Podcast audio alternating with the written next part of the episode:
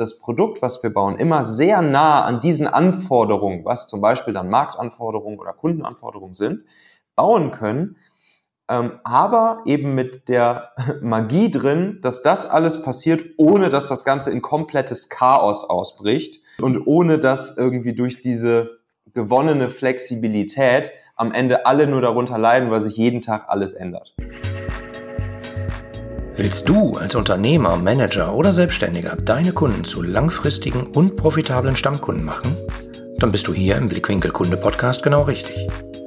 Mein Name ist Oliver Teitschak und ich freue mich, dass du hier bist, um Tipps und Denkanstöße für den Erfolg deines Unternehmens mitzunehmen. Hallo, schön, dass du wieder dabei bist bei einer neuen Folge des Blickwinkel Kunde Podcast. Heute auf einen Kaffee mit jemandem, der sich ziemlich gut mit agilen Prozessen und dem Einführen von agilen Prozessen äh, in Teams auskennt. Ich treffe mich jetzt auf einen Kaffee mit Michael Assauer. Hallo Michael. Hallo, moin, grüß dich, Oliver. moin, schön, dass es geklappt hat. Wir sind uns ja irgendwie ein paar Mal begegnet bei den iTunes-Charts, da kamen unsere Podcasts gelegentlich mal aneinander vorbei, was ich sehr schön finde. Und dann haben wir uns gefunden und reden jetzt mal miteinander. Genau. Ähm, erzähl doch mal ein bisschen mehr zu dir. Mhm. Was bist du für einer? Ja, gerne. Ähm, ja, wie du schon sagst, ich bin Michael, Michael Assauer.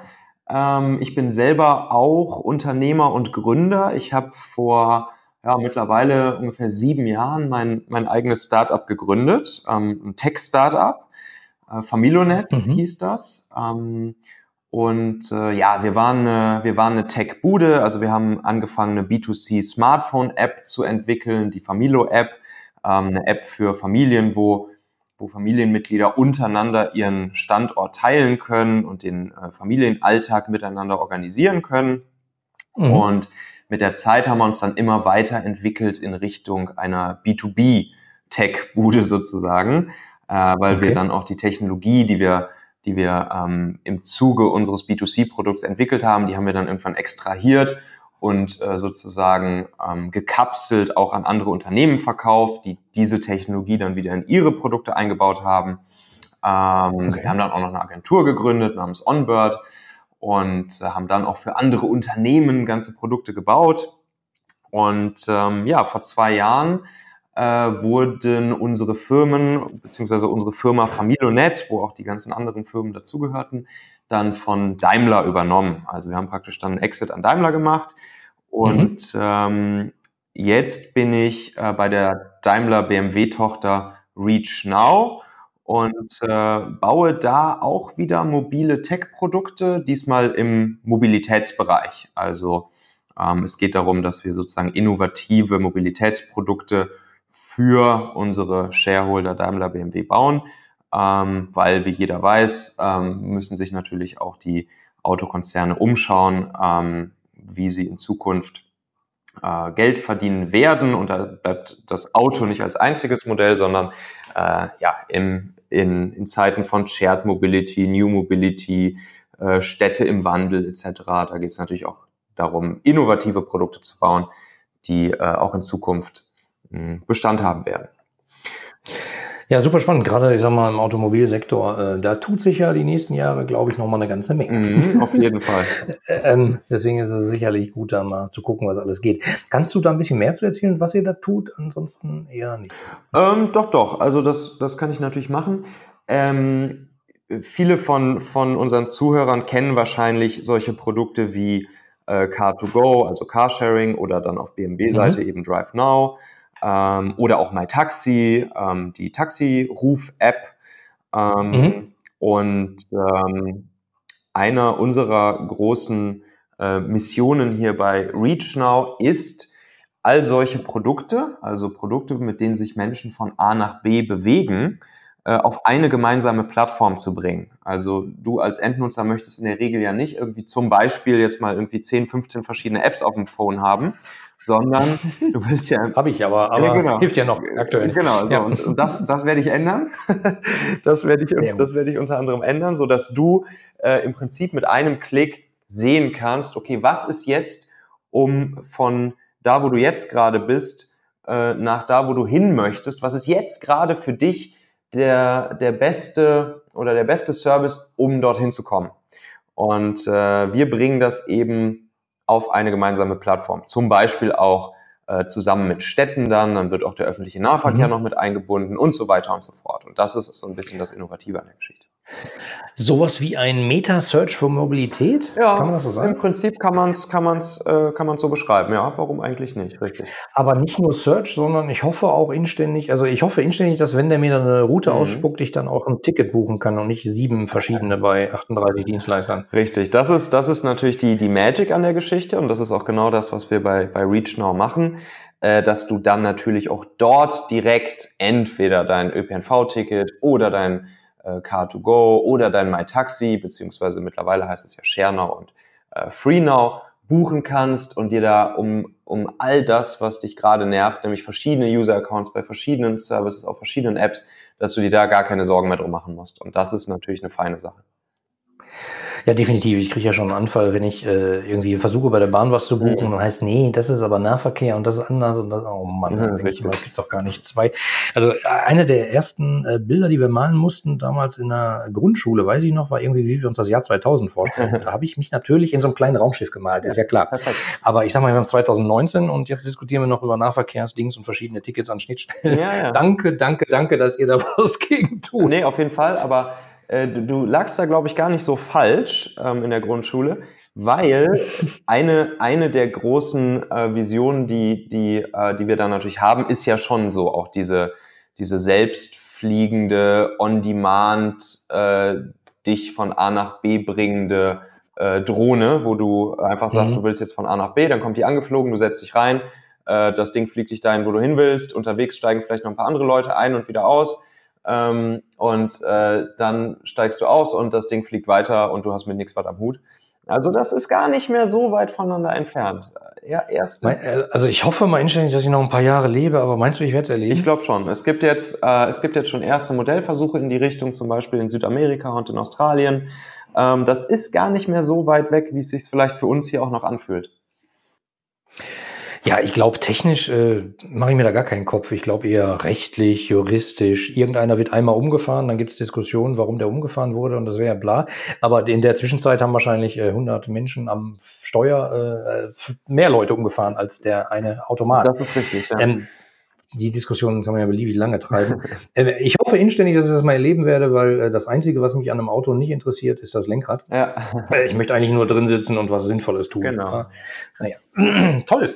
ja, da bin ich mal gespannt. Aber ihr seid ja sozusagen eine Tech-Bude, hast mhm. du gesagt. Das ist immer so ein bisschen despektierlich. Da ich ja aus der Technik komme, mhm. freue ich mich dann immer sehr. Ähm, ich finde es toll, aber gerade so aus IT-nahen Bereichen, IT-Abteilungen kommen ja immer so ganz modernes Zeug. Mhm. Wenn ich mir große Unternehmen angucke, dann sind manchmal die, manchmal, in Anführungsstrichen, die IT-Abteilungen so ganz innovativ und die haben dann immer so ganz besondere Arten, miteinander zu arbeiten. Mhm. Und dieses typische Wasserfallmodell von früher, äh, die, der Fachbereich denkt sich was aus, schreibt 400 Seiten Word-Dokument und schmeißt das dann der IT über den Zaun mhm. und die muss es dann umsetzen. Äh, das ist ja hoffentlich nicht mehr so ganz Stand der Zeit.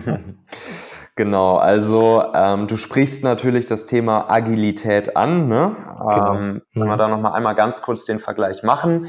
Äh, wie du gerade beschrieben hast, früher war es so, eine Abteilung denkt sich äh, irgendein Feature, irgendein Produkt aus, schreibt runter, mhm. wie, das Ganze, wie das Ganze aussehen soll und was, was das Ganze können soll, ähm, verbringt damit erstmal lange Zeit und dann, wenn sozusagen dieses, zum Beispiel so ein Lastenheft oder so, was es dann ja oft gibt, wenn das, mhm. wenn das fertig ist, dann wird es rüber in die, in die IT gegeben und die ITler bauen das dann einfach. Und dann wird es irgendwann nach einer gewissen Zeit, wird es halt dann wiederum abgeliefert an die Abteilung, die es bestellt hat.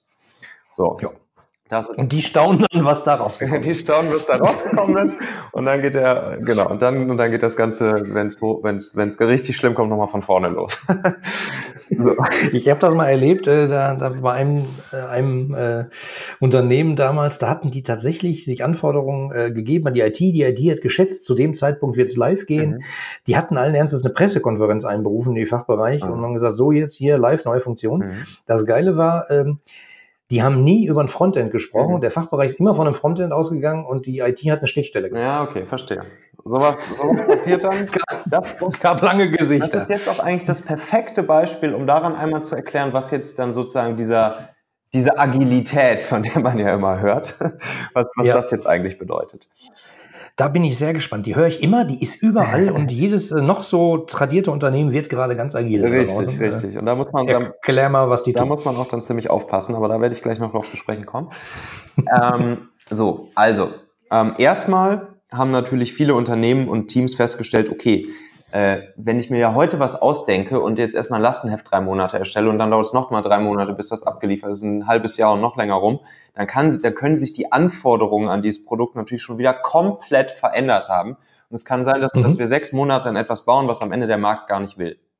Oder mhm. das Beispiel, was du gerade genannt hast, wir bauen an etwas, was eigentlich unser Abnehmer, sei es jetzt ein interner oder ein externer Kunde, ist erstmal egal, ähm, was unser Abnehmer eigentlich so gar nicht will und sich so vielleicht auch gar nicht vorgestellt hat.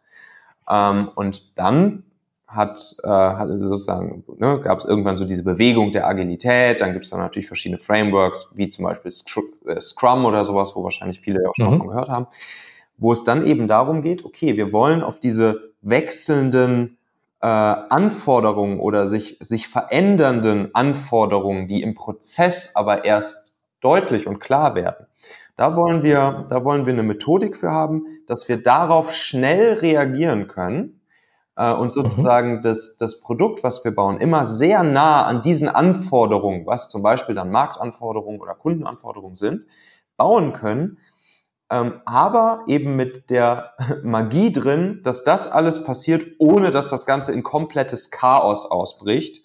Äh, und, und, und ohne dass irgendwie durch diese gewonnene Flexibilität am Ende alle nur darunter leiden, weil sich jeden Tag alles ändert. So. Und das ist auch genau der kritische Punkt. Mhm. Also ich habe man, also manchmal bei Unternehmen habe ich so eine Einführung von Agilität festgestellt und hatte dann so das Gefühl, als hätte jemand agil draufgeschrieben, meint aber eigentlich sowas Komplettes wie Chaos. ungeplant, spontan, hemdsärmlich, undokumentiert. Richtig, so. Und das, und das sehe ich, das sehe ich leider auch sehr oft. Ähm, und das okay. ist einfach eine komplett falsche Interpretation von Agilität. Ähm, mhm. Bei vielen Unternehmen, ja, die, die Leute wissen es halt oft nicht anders. Da denkt man halt so, okay, es gibt jetzt keine Lastenheften mehr, es gibt jetzt keine, äh, kein, kein Wasserfall mehr. Okay, wir machen jetzt Agilität und das heißt, ab sofort macht jeder das, was er will. Und, äh, und wir können je, alles, alles jeden Tag ändern. So. Keiner macht, was er will, alle machen mit. Genau. genau. So, und, das, genau. und das führt dann natürlich ins komplette Chaos. Und das führt dann dazu, dass das Produkt am Ende schlechter wird, dass äh, Mitarbeiter unzufrieden werden, dass die Fluktuation im Unternehmen steigt, dass Leute natürlich äh, aussteigen, dass äh, die Entwickler unzufriedener werden, dass das Management unzufriedener wird und dass der Kunde am Ende unzufriedener wird. Äh, und das will natürlich keiner. Und deshalb, ne, deshalb muss man sehr stark darauf achten, wie führt man Agilität ein, was ist überhaupt Agilität, wie kriege ich den bei in der Mitarbeiter des Managements etc. Da bin ich sehr gespannt, weil ich habe bei manchen Unternehmen habe ich genau das schon erlebt. Mhm. Ne? Schwenk vom Wasserfall auf Agilität, mhm. dann totales Chaos ja. und dann so Aussagen wie Agilität haben wir schon probiert, funktioniert bei uns. Ja, genau. Und dann denke ich immer, hm, das ist jetzt irgendwie verbrannt, aber blöd eigentlich. Genau. Wie macht man es denn richtig? Genau. Also es ist, es ist vor allen Dingen erstmal wichtig, dass, ähm, dass man versteht, und zwar, dass alle Beteiligten verstehen, sowohl Management als auch diejenigen, die eben dann in der neu gewonnenen Agilität leben sollen. Agilität kostet etwas.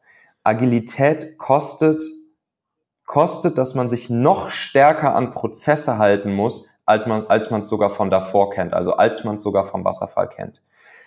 Okay. Agilität geht mit super äh, starken Prozessen einher und einem Commitment, welches es von allen benötigt, die daran beteiligt sind, darin jetzt zu arbeiten in der Agilität, ähm, sich an diese Prozesse zu halten. Und damit das funktioniert, damit auch wirklich alle sich an die Prozesse halten, sowohl die, wenn wir jetzt mal beim IT-Beispiel bleiben, sowohl die Developer, äh, die in mhm. dem agilen Team arbeiten, als aber auch die die Businessleute, die Manager etc., die halt dann ähm, von dem Produkt zum Beispiel, ähm, die das Produkt zum Beispiel dann verkaufen, was das agile Team baut. Ähm, mhm. Es müssen sich von Anfang an alle auf gewisse festgelegte Prozesse einigen mhm. und daran halten. Und dafür ist es wichtig, dass, dass das Team ähm, ab sofort, ab dem Moment, wo ein agiler Prozess eingeführt wird, nicht mehr nur das Produkt, was sie am Ende bauen sollen, ähm, also du hast vorhin dieses Frontend-Beispiel angesprochen, mhm. also zum Beispiel irgendeine Webplattform oder so, nicht mehr nur mhm. das als ihr eigenes Produkt ansehen, sondern auch ihre Prozesse, ihr Framework, in dem sie arbeiten, als ein eigenes Produkt ansehen. Ähm, ja, aber die sollen ja nicht irgendein Framework bauen, die sollen ja das Produkt bauen. genau. Argument, Argument, was man dann wahrscheinlich zu hören bekommt. Genau, ähm, so. Und das Produkt, das entspringt ja am Ende den Prozessen. Ähm, mhm. Wenn man jetzt mal zum Beispiel sich ein, ein Prozess, den ne, da haben sich ja schon viele Leute vorher Gedanken drum gemacht, so was es so für agile Prozesse geben könnte. Da gibt's dann sowas wie Kanban oder eben auch sowas mhm. wie Scrum. Ich persönlich bin ein etwas größerer Fan von, von Scrum. Und wenn ich, wenn ich mhm. da jetzt einmal so ein bisschen kurz reingehe, dass man so kurz anschneide, wie, so, wie so ein Scrum-Prozess dann, dann, dann ablaufen kann. Scrum-Prozess lebt davon, dass es Sprints gibt. Festgelegte Perioden, äh, zeitliche Perioden. Sprint zum mhm. Beispiel, jetzt in, in meinen Firmen war es immer so, wir haben einen Sprint immer auf zwei Wochen festgelegt. Manche machen auch drei, manche mhm. vier. Mhm. Ich bin mit zwei Wochen immer ganz gut gefahren. So, ähm, wenn ein Sprint zwei Wochen dauert, dann ist, dann ist das die gewonnene Flexibilität. Das heißt, in zwei Wochen Rhythmen kann man sozusagen die Anforderungen nochmal anpassen, kann die Anforderungen und vor allen Dingen auch die Prioritäten an das Produkt, was am Ende gebaut werden soll, äh, anpassen. Mhm. Aber innerhalb dieser zwei Wochen ist es ein absolut geschützter Raum für die Leute, die ähm, in diesem Prozess arbeiten, also die zum Beispiel in diesem Scrum-Team sich dann befinden. Das heißt, mh, hm, ohne jetzt da zu tief reinzugehen, kann, kann, kann ja jeder mal irgendwie bei Wikipedia einfach eingeben, Scrum. Ähm, mhm. Aber es ist so, am Anfang der zwei Wochen gibt es eine Liste an Prioritäten äh, was eben jetzt für das Produkt gebaut werden soll. Dann mhm. einigt man sich in diesem Scrum-Team darauf, was am Ende der zwei Wochen an äh, also wirklich auslieferbarem Teil des Produktes ähm, bestehen soll oder was in den zwei Wochen entstehen soll. Mhm. Und dann müssen alle wissen, wenn dieser Sprint gestartet ist, dann ist es ein absolutes Tabu, äh, diesen Sprint irgendwie äh, zu unterbrechen, in diesen Sprint einzugreifen, äh, dieses Commitment, was am Anfang der zwei Wochen das gesamte Team auf das Ergebnis äh, des am Ende gegeben hat, ähm, diese, dieses, äh, dieses Commitment sozusagen zu untergraben. Und das ist auch was, was zum Beispiel dann auch Management äh, oft nicht versteht, ähm, mhm. So, wir, wir sind ja jetzt agil, wir können jetzt ja jeden Tag alles ändern, unsere Prios und unsere Anforderungen ändern. Nein, das ist genau der große Fehler, den viele Unternehmen machen oder ne, auch viele, äh, viele, ja, viele Manager machen, dass sie denken, geil, jetzt kann ich ja hier mhm. meine Leute jeden Tag irgendwie in eine andere Richtung scheuchen. Nein, überhaupt nicht, sondern das Einzige, was ich machen kann, ist im Backlog dafür zu sorgen, dass eine Priorität anders geschiftet wird, die dann aber erst ab dem nächsten Sprint, also im schlimmsten Fall dann ab in zwei Wochen, ähm, mhm. umgesetzt wird. Und dieser geschützte Raum ist für das Team halt unendlich wichtig, ähm, damit eben kein Chaos ausbricht, damit diese gewonnene Flexibilität der zwei Wochen Sprints, dass die nicht darin endet, dass die Leute unzufrieden sind und, ähm, und überhaupt keinen Bock mehr haben, weiterzuarbeiten. Und wenn ich vorhin gesagt habe, dass das Team auch für seine eigenen Prozesse zuständig sein soll und sein, und sein, sein, ähm, sein agiles Framework als auch sein eigenes Produkt ansehen soll, dann mhm. bedeutet das, dass eben sowas, was ich gerade angerissen habe, wie okay, Sprint dauert bei uns zwei Wochen und wir committen uns am Anfang auf äh, diese und diese äh, Dinge, die am Ende erreicht sein sollen. Und dann gibt es während des Sprints immer noch so sogenannte, im Scrum nennt sich ja so Zeremonien, um halt zu überprüfen, das sind im Prinzip Meetings, um zu überprüfen, mhm äh, ob man on track ist, wenn man nicht on track ist, was getan werden muss, um on track zu kommen und so weiter und so fort. Ähm, es gibt am Ende ähm, Reviews, wo das gesamte Team zusammensitzt. Es gibt diese Daily Stand-ups, das ist auch so ein, so ein agiles Ding und so weiter. Und mhm. in jedem Sprint ist es auch wichtig, dass es eine sogenannte Retrospektive gibt. Eines der wichtigsten Meetings äh, des gesamten agilen Prozesses. Und in dieser Retrospektive, da sitzt das gesamte Team, das gesamte Scrum-Team in dem Fall zusammen und überlegt sich, okay, wenn wir jetzt mal so den letzten oder die letzten Sprints uns angucken, was lief da gut, was lief nicht gut und was wollen wir bei den nächsten Sprints anders machen. Sprich, an welcher Stelle mhm. wollen wir unsere Prozesse verändern, anpassen und, ähm, und vermeintlich verbessern, um zu testen, ob das besser funktioniert. Und dann geht es wieder darum, dass sich alle darauf committen, diese Änderungen dann im nächsten Sprint auch durchzuführen. Aber da gibt es doch bestimmt jemanden, der sagt, ähm, nach Scrum arbeiten da ganz viele da draußen, die haben das bestimmt schon weiterentwickelt. Nehmen wir doch einfach äh, so eine Methode, äh, Prozesse, von welchen die ja schon seit Jahren mhm. machen, die nehmen wir auch fertig. Da brauchen wir nicht dran rumfummeln, können wir uns richtig nur um unser Produkt kümmern. Ja, das, das, das, kann, das kann auch sinnvoll sein. Also ähm, Scrum ist halt, ist halt ein erster Aufschlag, ist halt sozusagen so eine Blaupause, aber ja, es ist, es ist im Prinzip Open Source. Das heißt, jedes, jedes Team wird über, über Sprint für Sprint wird jedes Team für sich diesen, diesen Scrum-Prozess, was so die Basis ist, anpassen in eine Richtung, dass es für das explizite Team besser passt. Und kein mhm. Scrum-Prozess äh, ist jemals oder kein agiler Prozess ist jemals fertig. Es gehört, es gehört praktisch zur, zur Konstitution des agilen Prozesses dazu, dass man sich Sprint für Sprint für Sprint zusammensetzt und überlegt, wie können wir es beim nächsten Mal noch besser machen. Das heißt, kein mhm. Team wird irgendwie einen Prozess gefunden haben und der wird dann für immer so funktionieren, sondern jedes gute agile Team wird sich in regelmäßigen Abständen hinsetzen und seinen eigenen Prozess, sein eigenes Framework weiter verbessern. Ähm, das heißt, das gibt's gar nicht, dass irgendein Team halt aus sozusagen äh, dass das Ding fertig ausformuliert hat und äh, ja. Okay. Ähm, die, diese Retrospektive, die macht man dann aber nicht am Ende von jedem Sprint, sondern irgendwie alle paar Sprints mal. Oder? Mm, die gehört, also wenn man jetzt nach Scrum Lehrbuch geht, dann gehört die schon zu jedem Sprint dazu. Und ich finde es auch, äh, ich okay. finde es auch eins der wichtigsten, wichtigsten äh, Meetings des gesamten Sprints. Ja, ich hatte es gerade so verstanden, also dass irgendwie alle paar Sprints mal so eine Retrospektive okay. kommt. Ähm, ich hatte es nämlich auch so einzeln in Erinnerung. Ja. Aber wie auch immer, äh, ich habe auch verstanden, es gibt nicht den agilen Prozess, sondern der hängt ab von den Leuten, vom Team, vom was man mhm. da tut. Im Zweifelsfall gibt es ja auch so äh, agile Methoden, die eben nicht nur für Softwareentwicklung genau. sind, sondern für alles genau. mögliche. Ähm, und dann ist es bestimmt immer anders oder man muss es adaptieren. Mhm. Was ich schön finde, ist, dass du sagst, das Ding ist nie mhm. fertig. Das bedeutet ja sozusagen, dass man einen kontinuierlichen Verbesserungsprozess automatisch eingebaut Richtig. hat. Richtig weil man gezwungen ist, dauernd wieder drüber nachzudenken und zu gucken, äh, was war noch nicht, wo können wir noch mal besser. Äh, hört sich eigentlich schön an. Sollte man eigentlich von, von vielen Unternehmen seit Jahrzehnten erwarten, dass sie genau das tun. Ja. Aber ist ja eher manchmal ja, nicht. Das ist, das ist genau der, der iterative Ansatz. Ne? So wie halt auch Produkte niemals endgültig fertig sind und immer weiterentwickelt werden, ist eben der agile Prozess, um das Produkt zu entwickeln. Das agile Framework ist auch nie fertig. Und, ähm, und dann ähm, ja, sind wir auch eigentlich fast schon wieder fast schon wieder bei dem Thema, was wir gerade in, unserer, in unserer anderen Podcast-Folge, wir haben gerade noch eine Folge für, für meinen Podcast aufgenommen, für den Talente-Podcast, mhm.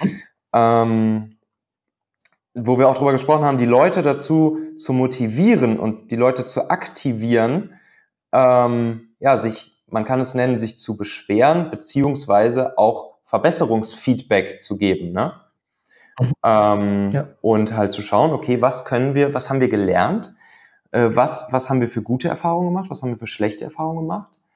Was wollen wir in den nächsten zwei Wochen oder im nächsten Sprint anders machen, um möglichst die, äh, die schlechten Erlebnisse oder die Anzahl der schlechten Erlebnisse nach unten zu schrauben? Mhm. Ähm, ja.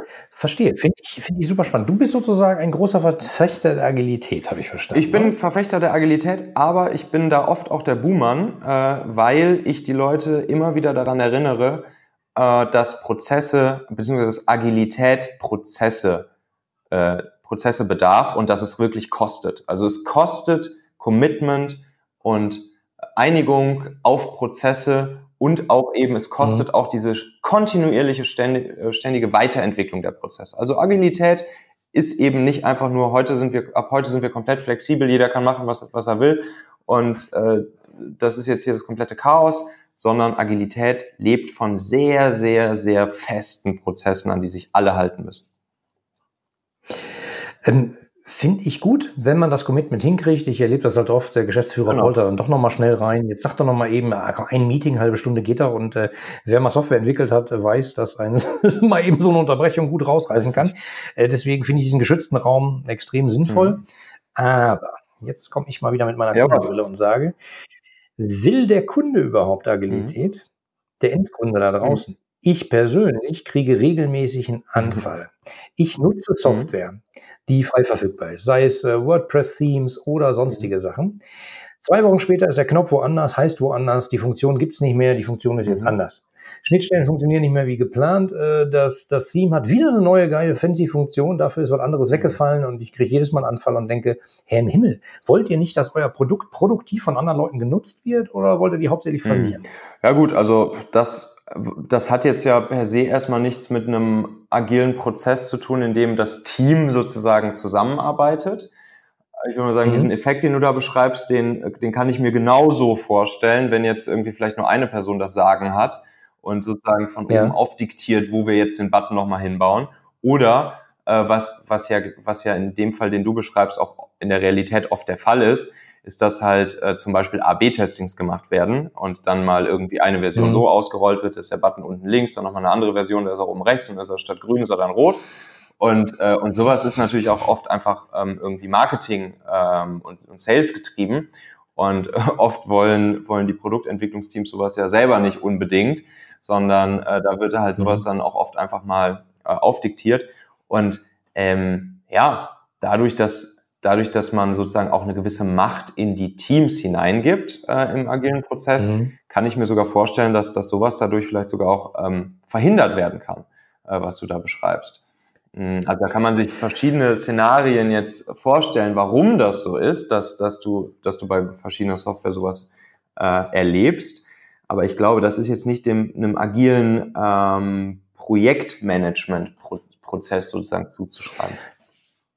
Glaube ich auch nicht. Also nach allen meinen Erfahrungen, die ich so gemacht habe, halte ich das für äh, genau den richtigen Weg. Man, man arbeitet schneller zusammen, man hat schnell was shippable, wie du gesagt hast, sozusagen ein fertiges Produkt, kann gucken, funktioniert alles mhm. in Ordnung. Aber dann fehlt mir halt noch so eine Schicht Richtung mhm. Endkunde. Mhm. So einer, der sagt, pass mal auf, wir bundeln jetzt äh, zehn Sprints zusammen, dann gibt es eine neue Version, die kriegt der mhm. Kunde. Und zwar mit einer richtigen Anleitung, was gibt's jetzt Neues und so. Nicht so, hey yo, 14 Tage wieder rum, jetzt wieder hier Vorfunktion. Ja. Äh, weil im Zweifelsfall bedeutet das Umstellung bei Mitarbeitern, die das Ding gewohnt sind, äh, bei denjenigen, die das Produkt ja, nutzen. Mhm. Ne, es ist ja nicht alles so super fancy und man hat mal eben eine App und probiert da mal was aus, sondern es gibt ja Leute, die verdienen damit ihr Geld, dass sie ein Tool von anderen Leuten benutzen, das sich alle zwei Wochen verändert.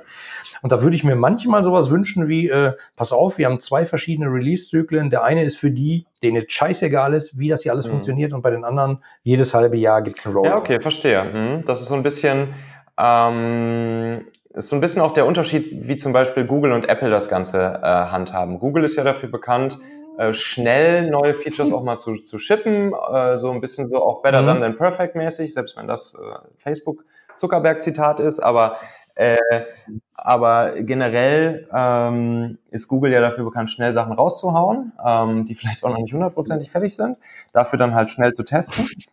Und Apple. Heutzutage macht doch keiner mehr hundertprozentig ja, das fertig. Stimmt. Habe ich das Gefühl. Das wird ja alles, äh, wenn es gerade nicht, nicht immer abstürzt, dann. Ja, ja ganz genau, das stimmt.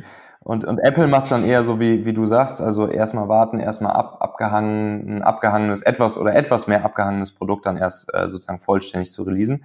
Ja, das hat auch beides seine, seine Vor- und Nachteile, ist aber, glaube ich, auch beides durch den agilen Prozess nicht ausgeschlossen. Also ich glaube, sehr, obwohl Apple da die, die andere Policy fährt, äh, kannst du davon ausgehen, dass, dass bei Apple in den Produktentwicklungsteams auch agil gearbeitet wird. Gehe ich auch fest von aus. Ähm, nur die kapseln das sozusagen mhm. weg vom Endkunden. Wenn man aber sagt, pass mal auf, alle zwei Wochen haben wir eine Version draußen, dann brauchen wir jetzt gar nicht mehr so genau testen, weil der Kunde testet ja für uns gratis ja. mit. Und wenn der einen Fehler findet, meldet er sich, dann können wir in der nächsten Version was Neues wieder hinrichten, äh, also äh, korrigieren. Mhm. Äh, das beobachte ich halt manchmal und denke so, pff, Mann, ey, also wie genau wird denn der Kunde bezahlt? Ist es nicht so, dass äh, er euch, damit ihr was, aber. Nee, ja. nee, aber es ist auf jeden Fall ein valider Punkt, weil ein, ein Statut des agilen Prozesses, beziehungsweise insbesondere des Scrum-Prozesses ist es auch, dass man wirklich an, am Ende jedes Sprints einen Teil des Produktes veröffentlicht und shippt. Ne? Und, und das könnte mhm. jetzt aber genau einer der Punkte sein, wo man sich dann als agiles Team überlegt, hey, da weichen, da einigen wir uns jetzt drauf, dass wir da abweichen vom, vom standardmäßigen Lehrbuch Scrum, dass wir halt sagen, nee, wir haben vielleicht am Ende was internes, was fertig ist nach zwei Wochen, aber mhm. äh, das schippen wir vielleicht nur zu unseren Beta-Usern, die das schon gewöhnt sind, die sich extra fürs Beta-Programm eingetragen haben. Ja. Aber sozusagen die Major-Releases machen wir dann nur einmal im halben Jahr oder so. Ne? Das, das wären so typische Sachen, wo sich dann das Team darauf einigen kann, vom Standardprozess abzuweichen. Wenn diese, die, ne, da sind wir wieder bei dem, bei dem anderen Podcast, mhm. den wir bei mir sozusagen äh, aufgenommen haben, zum, nee, bei dir im Talente-Podcast zum Thema Beschwerdemanagement. Mhm. Wenn die Unternehmen genau zuhören würden, was die Kunden da draußen für einen Ärger haben und sagen, Mist, jetzt schon wieder alle zwei Wochen neuer mhm. Knopf woanders, dann könnten sie ja so reagieren und ihren Scrum-Prozess anpassen. Richtig. Finde ich super. Finde ich total spannend, äh, ne? also eine Mischung aus äh, Zuhören und miteinander ja, kommunizieren, gar nicht so schwer. Das ist, das ist übrigens was, also das, das sind so die Themen, die ich zum Beispiel auch dann wirklich ähm, im Talente-Podcast viel behandle. Ne? Also wie, mhm. wie kann ich jetzt als Führungskraft dafür sorgen, dass sowas vernünftig gehandelt wird, dass sowas vernünftig eingeführt wird? Wie mache ich sowas mit meinem Team am besten? Äh, wie kriege ich es hin, dass das die Leute nicht demotiviert? Ähm, wie bringe ich sowas auf die Straße? Welche kleinen Kniffe gibt's, ähm, um, um sowas vernünftig umzusetzen? Ja, und ähm, ja, das ist eigentlich am Ende ist das gar nicht so schwer. Man, man muss sich halt nur an so ein paar Dinge halten ähm, und einigen und dann ist es, eine, mhm. ist es ein Riesengewinn. Dann ist es wirklich ein Riesengewinn. Also ich weiß noch, damals, als wir das bei uns in, im Startup eingeführt haben, als wir wirklich einen fest, festen, agilen Prozess eingeführt haben und unsere Produktqualität und das dann auch wieder in Richtung Endkunde, ist, ist innerhalb von mhm. weniger Zeit in die Höhe geschossen. Produktbewertungen haben sich massiv verbessert in den App Stores. Ähm, also es, es, war wirklich unglaublich. Wir haben in, in, viel kürzerer Zeit viel mehr geschafft und das Produkt massiv weit nach vorne gebracht. Und ja, ähm, die, die Kundenstimmen, die sind auch ein wertvoller Inputfaktor auf das Backlog, also auf das, was halt nach mhm. oben priorisiert wird für die nächsten Sprints. Ja, und das muss man natürlich nur nutzen, da hast du recht. nur, ja, die Betonung liegt auf nur. Aber wie das immer so ist, äh, umso mehr man miteinander spricht und besser man miteinander kommuniziert, äh, umso mehr kriegt man es eben auch mit, wenn da irgendwas im Magen ist. Das finde ich extrem spannend, muss ich sagen. Ähm, mir hat es total viel Spaß gemacht, mit dir darüber mhm. zu reden. Ähm, ich werde auf alle Fälle deinen Podcast äh, verlinken in den Show Notes cool, für die Hörer. Dankeschön. Willst du noch irgendwie den Hörern was mitgeben? Wo finden die mehr? Genau, also meine äh, Plattform, die Talente-Plattform, die findet ihr einfach unter talente.co. Ähm, da mhm. gibt es einerseits den Talente Podcast, aber auf der Seite selbst gibt es auch super viel Artikel und weiteren Content äh, zu genau diesen Themen. Wie führe ich Leute gut, aber auch wie finde ich äh, gute Experten, Fachleute für mein Unternehmen? Ähm, wie überzeuge ich sie für mein Unternehmen? Ähm, wie binde ich sie? Wie halte ich sie lange? Da kommt dann übrigens auch die Podcast-Folge wieder ins Spiel, die wir zum Thema Kunden- und Beschwerdemanagement gerade mit dem Olli aufgenommen haben. Ähm, ja, finden, führen, binden der besten Leute. Darum geht's bei Talente CO. Super, werde ich verlinken. Finde ich aber total spannend und ich glaube, äh, darum geht's. Das ist total am Puls der Zeit. Äh, Leute, hört euch das an. so, ich, ich, danke dir. Tausend sehr. Dank, Olli. Hat mir großen Spaß gemacht. Ja, Mach's gut, ciao. Tschüss. Danke dir. Die anderen Folgen dieses Podcasts und die Shownotes inklusive aller erwähnten Links findest du unter www.ihre-kundenbrille.de slash podcast. Damit du keine Folge mehr verpasst, kannst du auch dort direkt alle Folgen kostenlos abonnieren.